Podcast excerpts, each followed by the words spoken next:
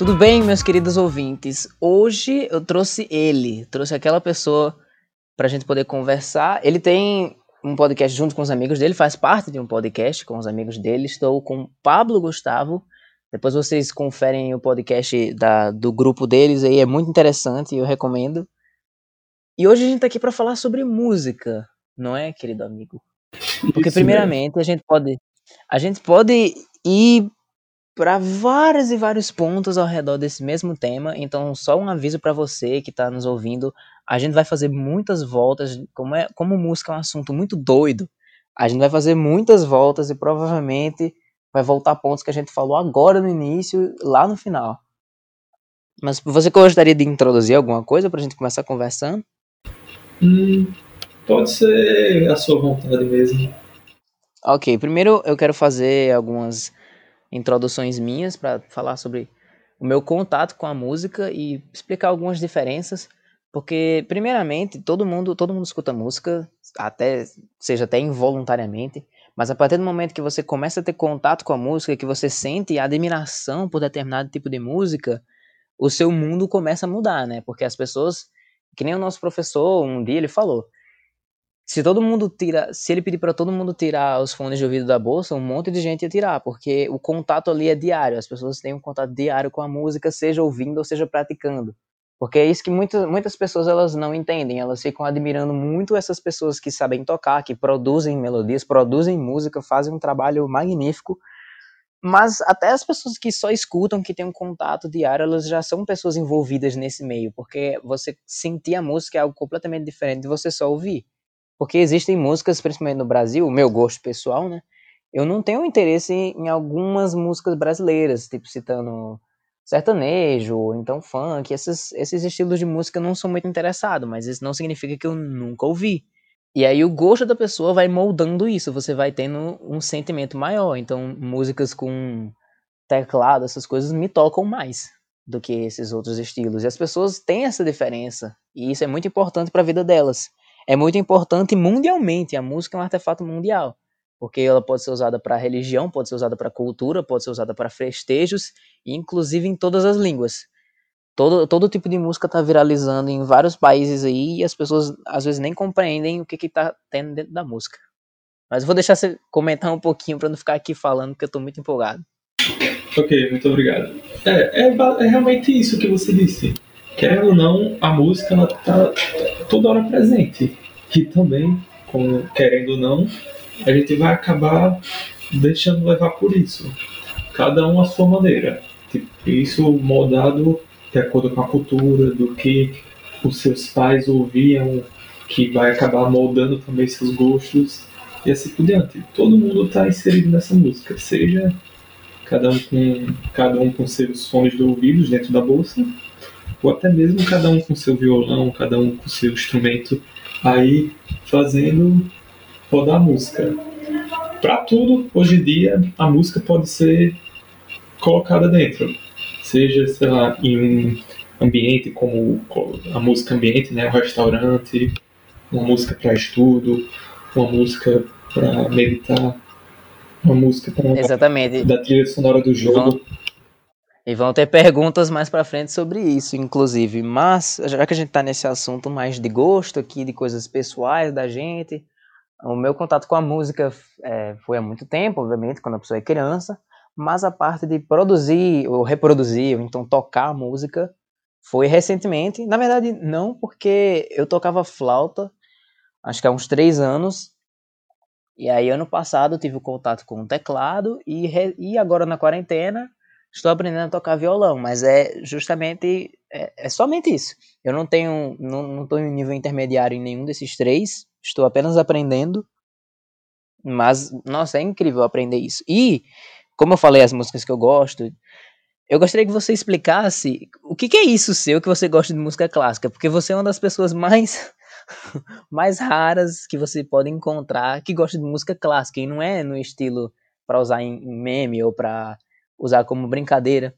Esse cara, pessoal, ele realmente escuta música clássica porque ele gosta. Então, o que que você eu ia falar ver, né, mas já que a gente tá falando sobre música, o que que você ouve na música clássica? O que que a música clássica tem que lhe atrai tanto? Ah, sim. É, como você realmente disse, muita gente acaba ouvindo, tipo, que ouve, eu sempre acaba deparando com isso, mas ou é, descobriu isso, tipo, por uma trilha sonora bem é, popular entre a música clássica, por exemplo, em um jogo, em um filme, ou simplesmente tá naquela vibe, sei lá, um estudo, uma meditação e coloca no YouTube.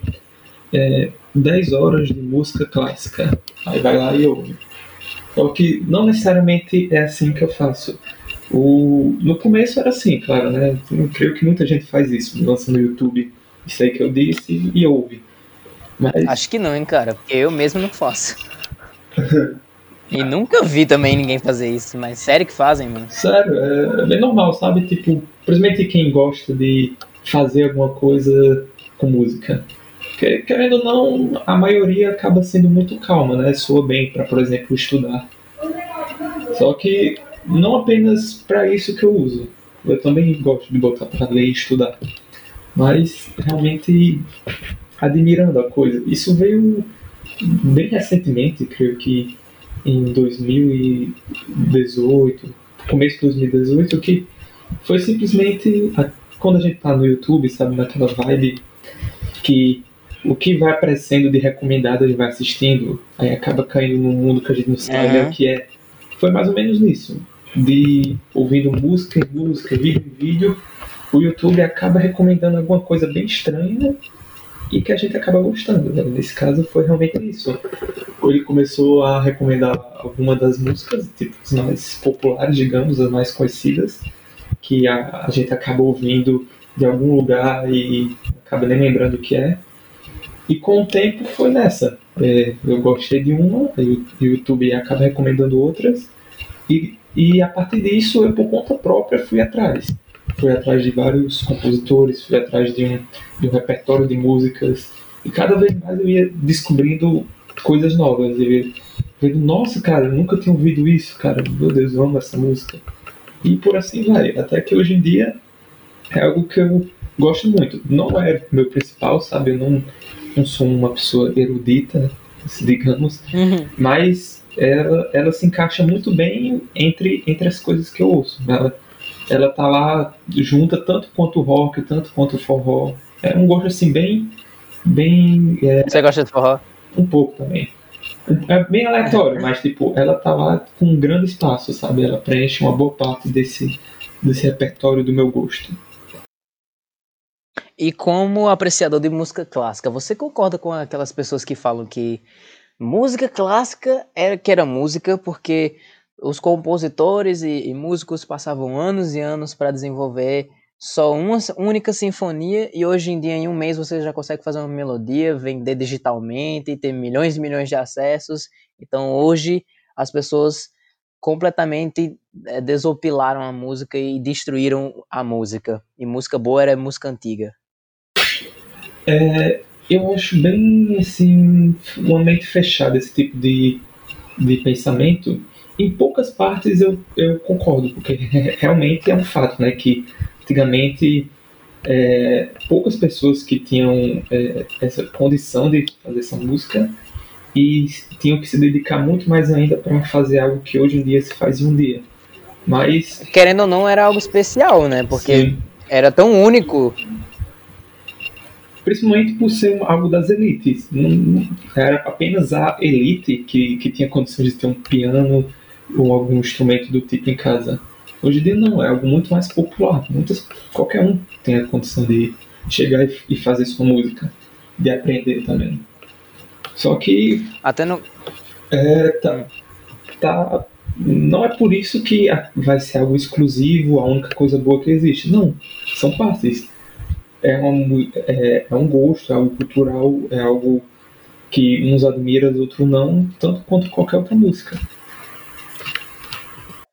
Até para definir a música é algo muito, muito complicado. Inclusive utilizando isso como exemplo. Você tenta chegar ali a um consenso, debate várias teses e vários, vários artigos, e quando você vai chegar no conceito de música, eles inovam, os artistas inovam, trazem outras coisas, e aí você já não tem como compreender o sentido real da música. E as pessoas acabam atribuindo isso a, a fatores humanos e fatores culturais. Então, a música ela vai refletir um período e ela vai refletir o sentimento. Então é, é isso, você não pode só objeti objetificar a música para ser só uma reprodução de sons. E outra coisa também, que se você, se você não quiser falar algo sobre essa afirmação, né? Mas tomando rédea disso, toda combinação de sons e ruídos é música? Ah, isso aí é muito é, é muito trazido, principalmente no IF. Eu creio que João Gomes, na, na matéria de Artes 3, ele, ele vai fazer esse questionamento com todas as turmas. Pelo menos com a minha, ele fez, que é trazer esse debate do que é música. E, é, para mim, é uma resposta não muito difícil. A, a música se faz com a intenção. Se a intenção é ser música, aquilo é música. Se a intenção de quem está ouvindo é ser música, é música, entendeu? Se o canto do pássaro passado despercebido é, é nada para a pessoa, aquilo não é música, não é só a pessoa para e aprecia. Ele se tornará um ruído. Se tornará música, ou seja, dependendo de quem faz ou de quem ouve, pode ser ou um ruído ou uma música. Era até uns devaneios que eu tava tendo.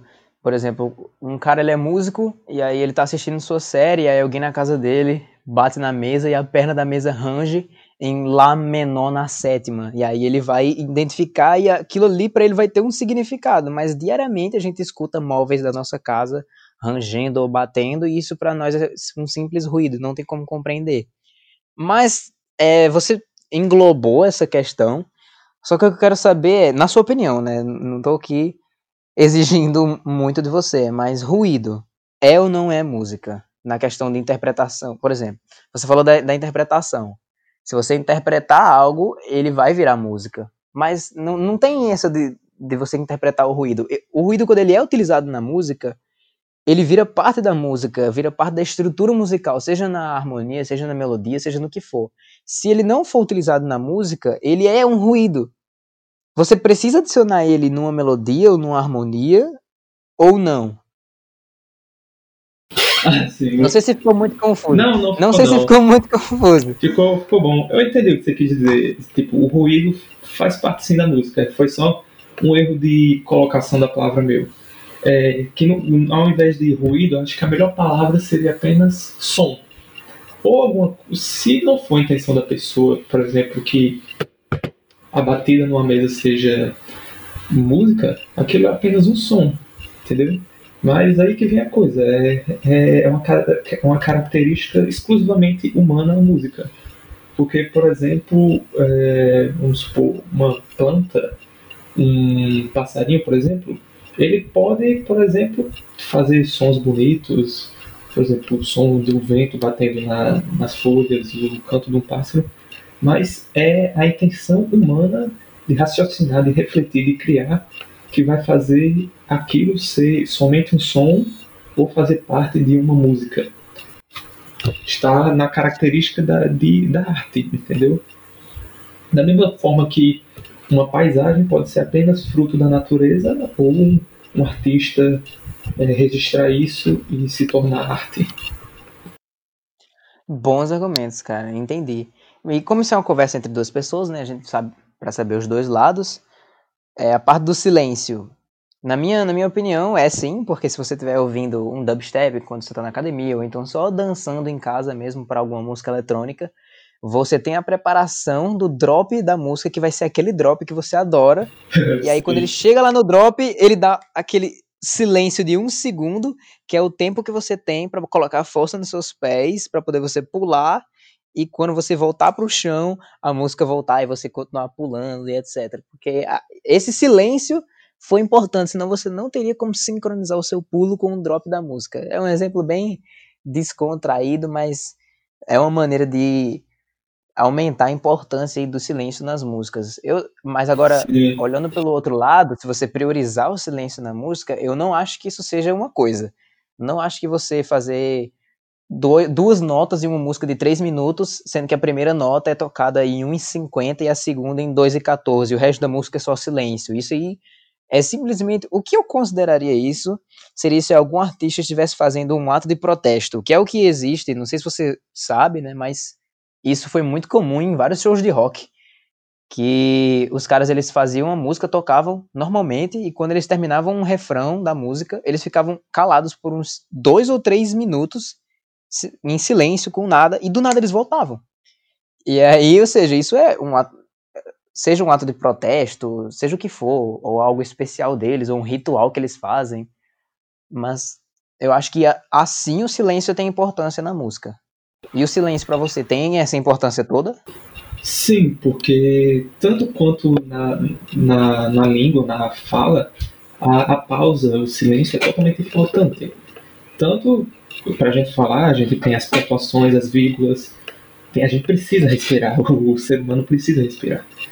É, o, o tom que você é, vai falar alguma coisa, o modo que você fala, tudo isso faz parte da interpretação, tanto, não apenas as palavras, mas também a entonação e o silêncio. E a música é o mesmo jeito. É, as, as, pausas são elementos é, muito importantes na música. É, você não simplesmente não vai ficar apertando teclas, dedilhando cordas sem parar, sem nenhum silêncio. O silêncio é algo importante. E isso pode. Inclusive é bom pro hate. É, isso, isso pode se dar de duas formas, né? Tanto, tanto quanto na parte rítmica, é, o que vai. O que o compositor é, intencionalmente coloca aquilo para se tornar agradável, ou tanto pelo, pela parte intrigante, né? Da parte, porque a arte intriga. Da, da mesma forma que a gente vê aqueles quadros meio estranhos que tem apenas sei lá, duas cores jogadas né, aparentemente aleatoriamente, aquilo também é arte. Tanto quanto é, uma música composta apenas de silêncio, um, um, um silêncio de dois minutos em um, em um show de rock, por exemplo. Porque a música como arte, ela também tem a intenção de inovar e assustar as pessoas, digamos, deixar elas intrigadas. Então, tanto dessas duas maneiras, eu acho totalmente válido e é válido estar presente na música. Mas a música sempre é arte? Falando de uma, de uma via de pensamento, uh, assim, você está em casa, você, você sabe tocar violão há uns 15 anos e você está testando só algumas coisas ou aquecendo seu violão, você faz uma melodia ali, toca todas as cordas e etc.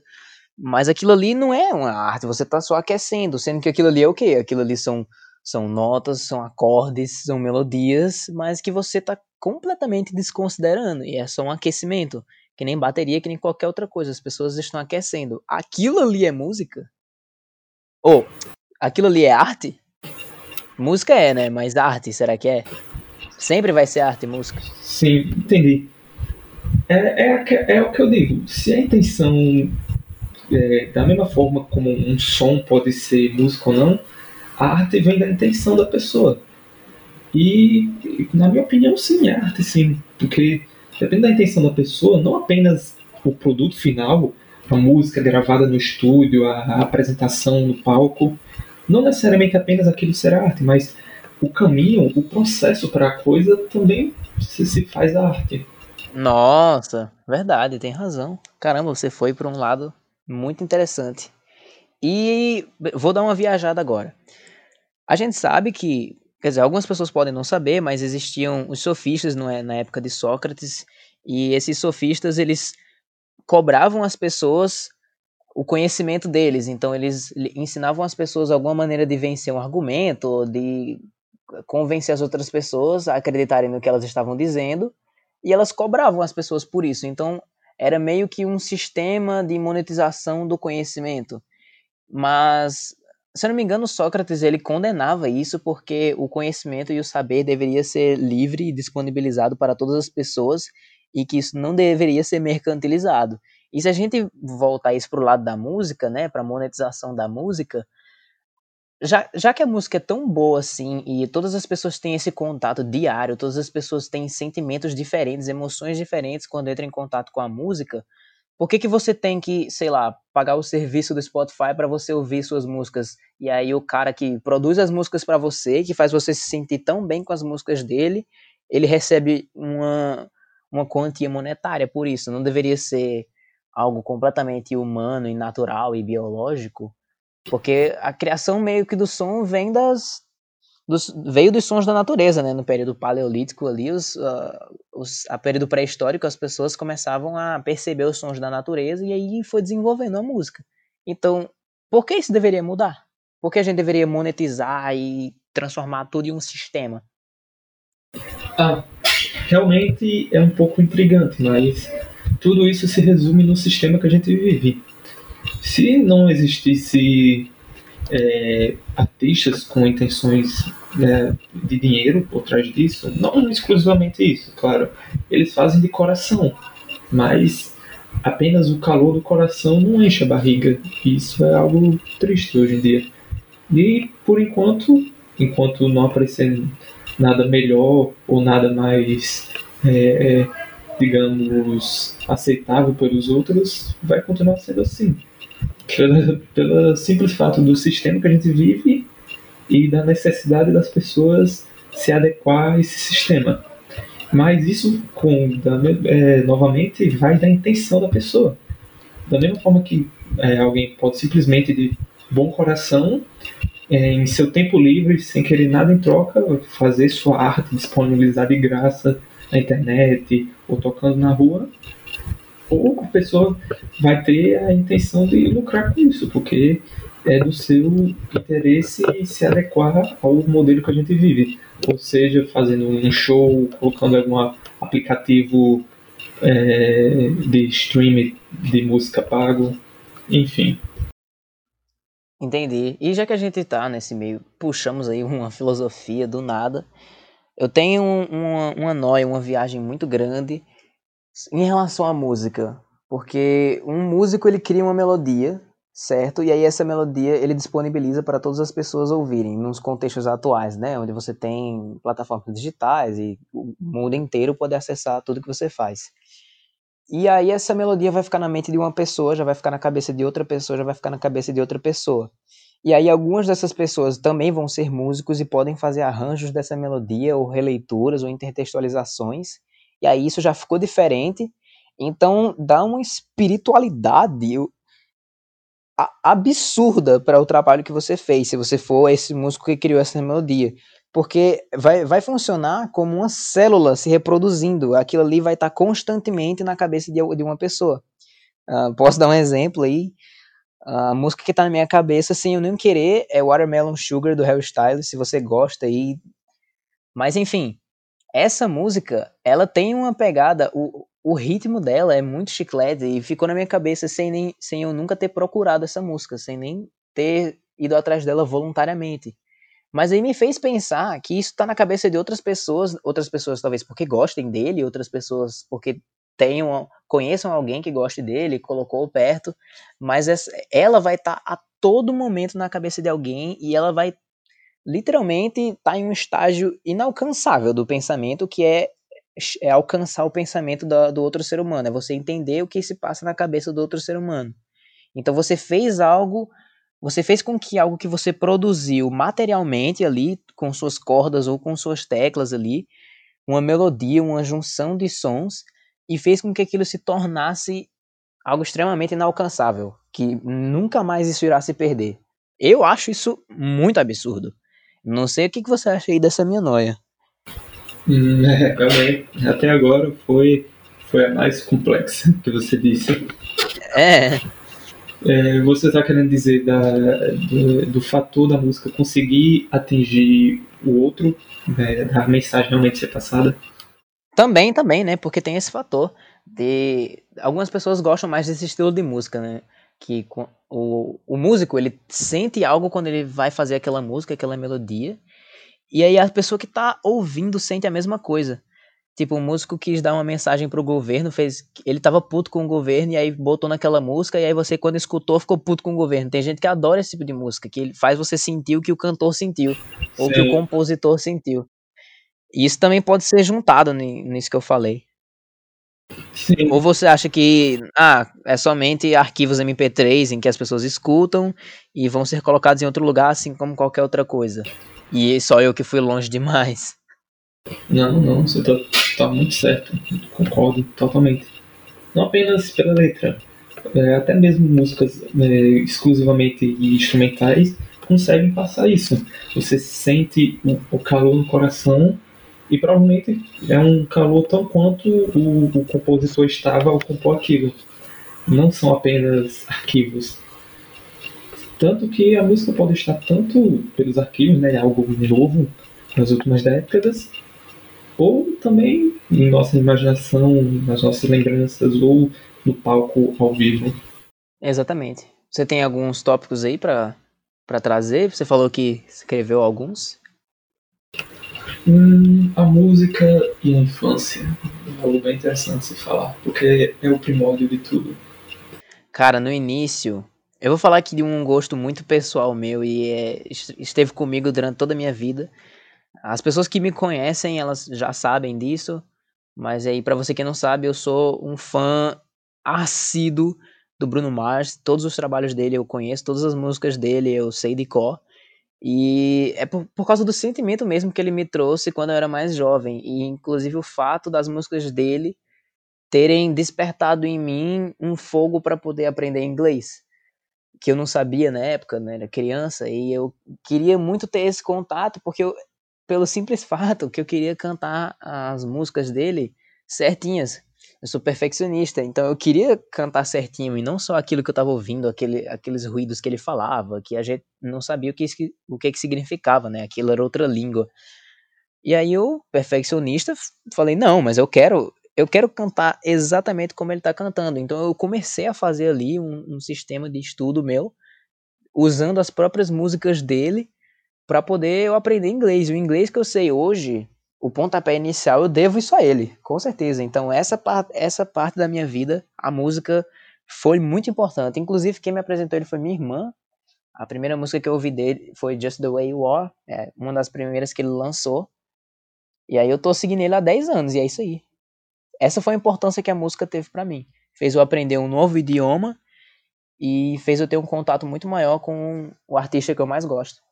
O primeiro contato, né, com o artista que eu mais gosto. Sim. É. E para você?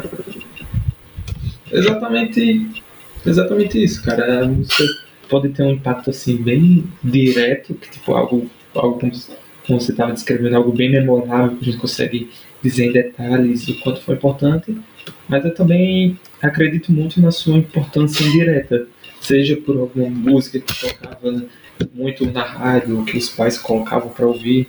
Tudo isso está ligado a o que vai ser da música para a gente no futuro. E um ponto bem interessante que você falou também é a importância da música nos idiomas.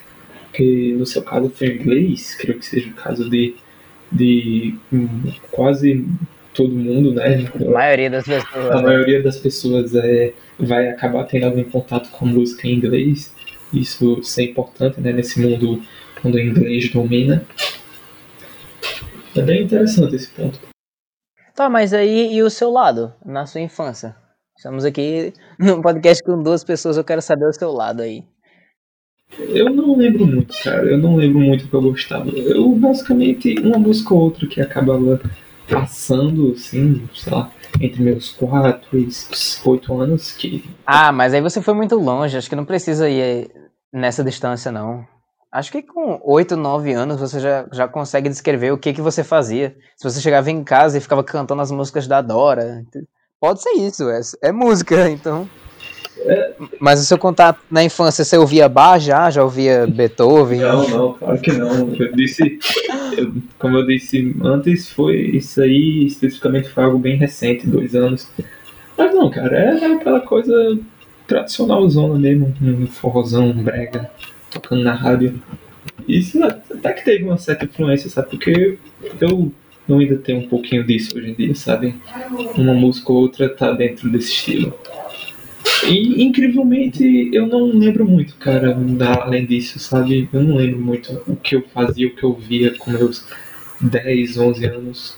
Eu, eu, a única coisa que eu me lembro é que eu gostava muito de música internacional, sabe? Tipo, as, as mais clássicas, sabe? Tipo, Black Eyed Peas, é, Lady Gaga, essas coisas. Nossa, muito bom. Nossa, você citou Black Eyed Peas agora e realmente eu gosto muito. Ei, mas a gente pode falar disso, eu não percebi, mas a gente pode falar da música da infância das coisas que a gente já viu, então já presenciou. Exatamente. Eu, eu, eu, tenho, um, eu, tenho um, eu tinha um amigo, né? Ele era, na verdade, era o filho do amigo do meu pai. Que é, ele tocava, o pai dele tocava na igreja, ele tocava violão, bateria, essas coisas. E aí o moleque, o moleque tinha três anos e ele, e ele batia, e ele fazia bateria no ritmo certinho. Ele só tocava dois tambores e um prato, mas era, era certinho, de acordo com a melodia. E eu achava isso, caraca, mano, o moleque tem três anos e ele já consegue compreender ritmo, consegue compreender tempo.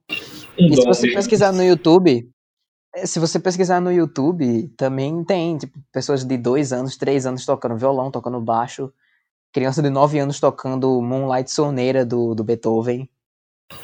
Exatamente. Então, é essa diversidade que a música consegue atingir nas pessoas.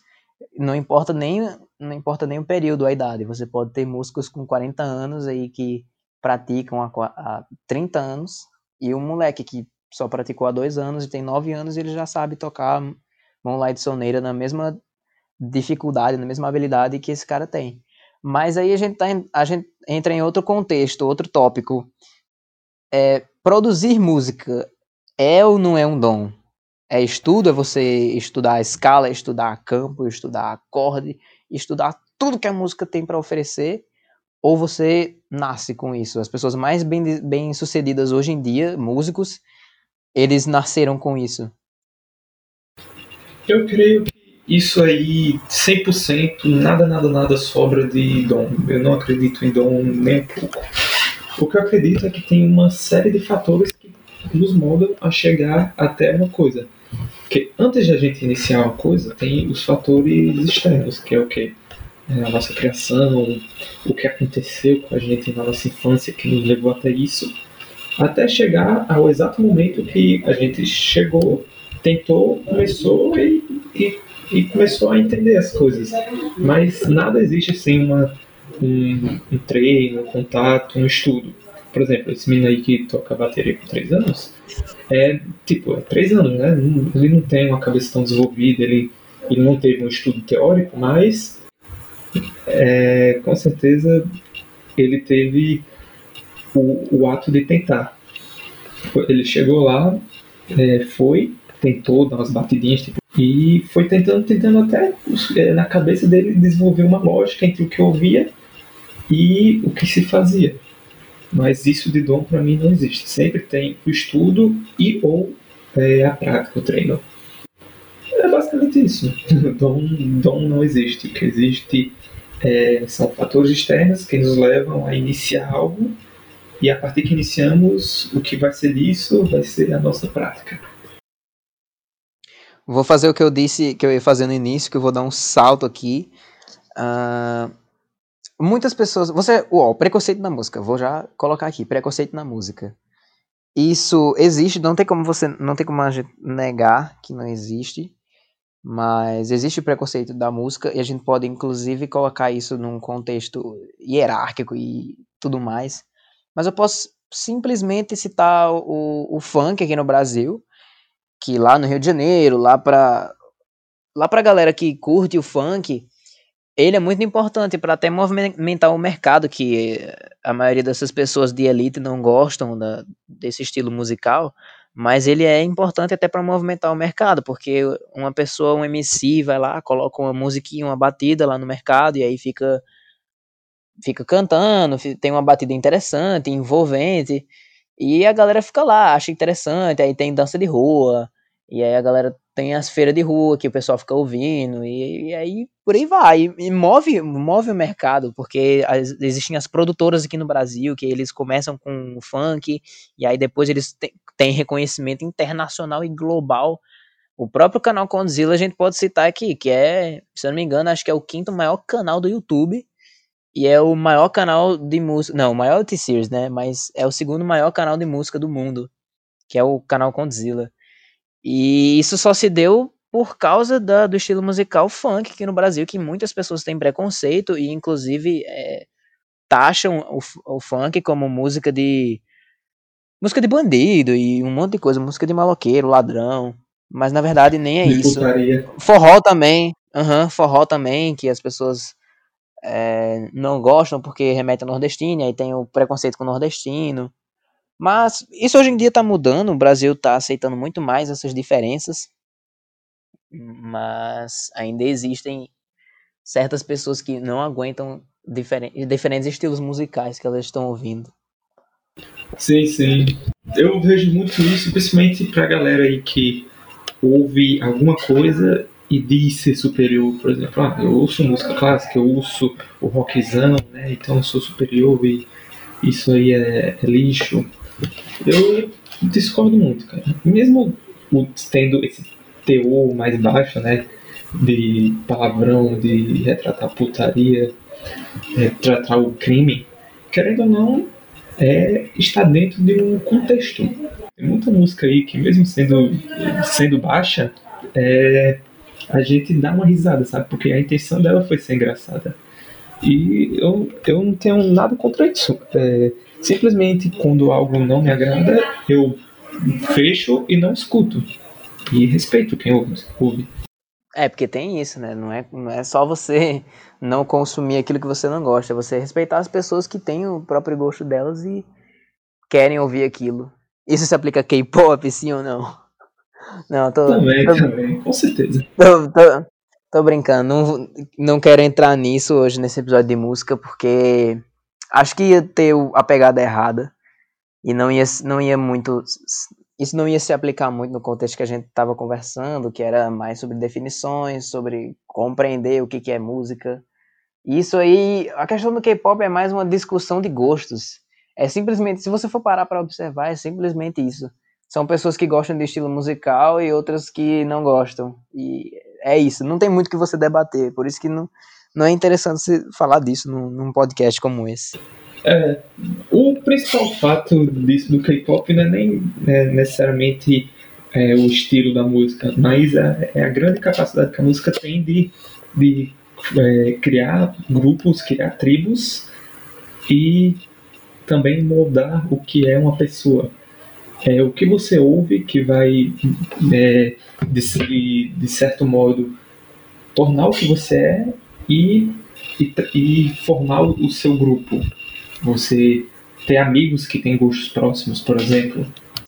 Ah, entendi, mas uh, isso você está falando como uma ironização, né? Porque na verdade não é o que você o que você escuta, não é o que você é.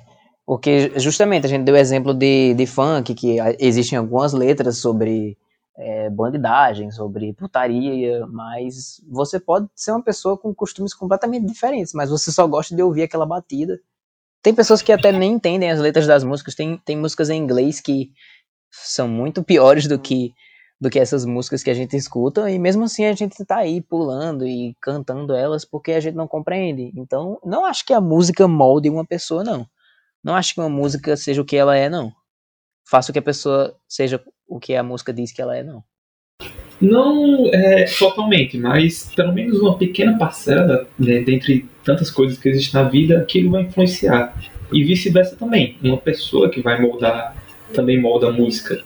Tanto quanto quem cria, tanto quanto o indivíduo dentro da sociedade, junto com outros milhares que vai estar fazendo parte da, daquilo que a música se tornou.